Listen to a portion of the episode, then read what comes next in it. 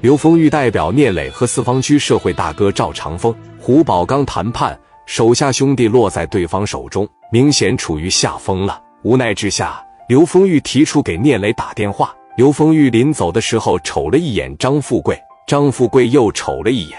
张富贵的意思是：哥，没事啊，就是手指被砸了几下子，疼归疼点但是我绷点劲啊，骨折不了，没事刘丰玉的意思是：兄弟。别着急，磊哥来了，什么事都好办。我们把兄弟调来，不行的话，就在这里跟他打一仗。刘丰玉赶紧下楼给聂磊打电话去了。赵长风感觉腿上的西瓜汁还在流，扯起桌布往大腿上一勒，感觉越来越疼。看着张富贵也就越来越气。你妈的，你小子敢扎我！赵长风转头对手下兄弟说：“你下去给我找一块石头。”一看手下的兄弟没动，赵长风骂道。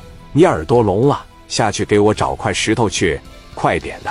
行，峰哥，我明白你要干什么了。张富贵说：“你要干啥呀？”赵长风狠狠地说道：“干啥？你不捅我吗？你他妈等着！”小兄弟上后院里边找来了一块大石头，赵长风往手里一拿，薅着张富贵的头发，对旁边的兄弟说：“把他带到保安室去。”上来五六个人，啪啪给张富贵嘴一捂。直接压到旁边保安室去了。来到保安室，赵长风说：“哪只手扎的？我把哪只手拿出来。”张富贵一听：“你妈的，把老子放开！老子跟你单挑！你把老子放开！老子跟你单挑！”几个小子拿手巾往张富贵嘴里边咔嚓一塞，几个小子把张富贵的的右手往桌上一摁。赵长风拿着石头朝着右手上咔一下就砸了下去，一边砸一边说：“让你扎我！”三下过后，张富贵的手就已经烂了，人也疼得昏了过去。赵长风让手下兄弟端来一盆冷水，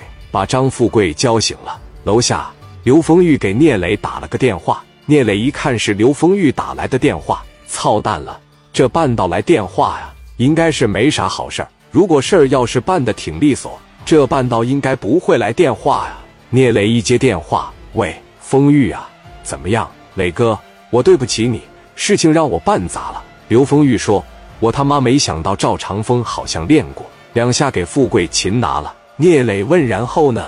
刘丰玉说：“富贵让人拿着枪顶后脑喊上了，我这一看场面控制不住了，我给你打电话了。”聂磊一听，问到：“富贵现在怎么样？”刘丰玉说：“富贵现在没事儿，在楼上呢。”聂磊说：“那边啥意思啊？”刘丰玉说：“他就说让你过来抓着我们兄弟，可能是。”跟他做个交换条件的，我估摸着他是想要点钱，钱到手把富贵放了，是这意思。聂磊问他们要多少钱啊？刘丰玉说道：“二十万。”聂磊说：“行，我知道了。无论如何，先把富贵整出来呀，不能让富贵出事儿。钱先给到他们，也就是放在他们那里一段时间，过后我得让他们双倍给我拿回来。”刘丰玉说：“哥，对不起了。”聂磊说：“这属于意外情况。”我这边准备好钱，马上就过去。你赶紧上楼吧，一定看着点富贵啊，别让他出事儿。放下电话，聂磊扶了一下眼镜，让蒋元从保险柜里拿了二十万，带着史殿林、刘毅、蒋元在内的十五六个兄弟，奔着四方区纵情岁月去了。刘丰玉上楼来到办公室里，发现富贵不见了。刘丰玉来到了赵长风的跟前：“我兄弟呢？”赵长风呵呵一笑。你兄弟呀，太不懂事了。我帮你教育了教育，但是你这兄弟也太不禁折腾了。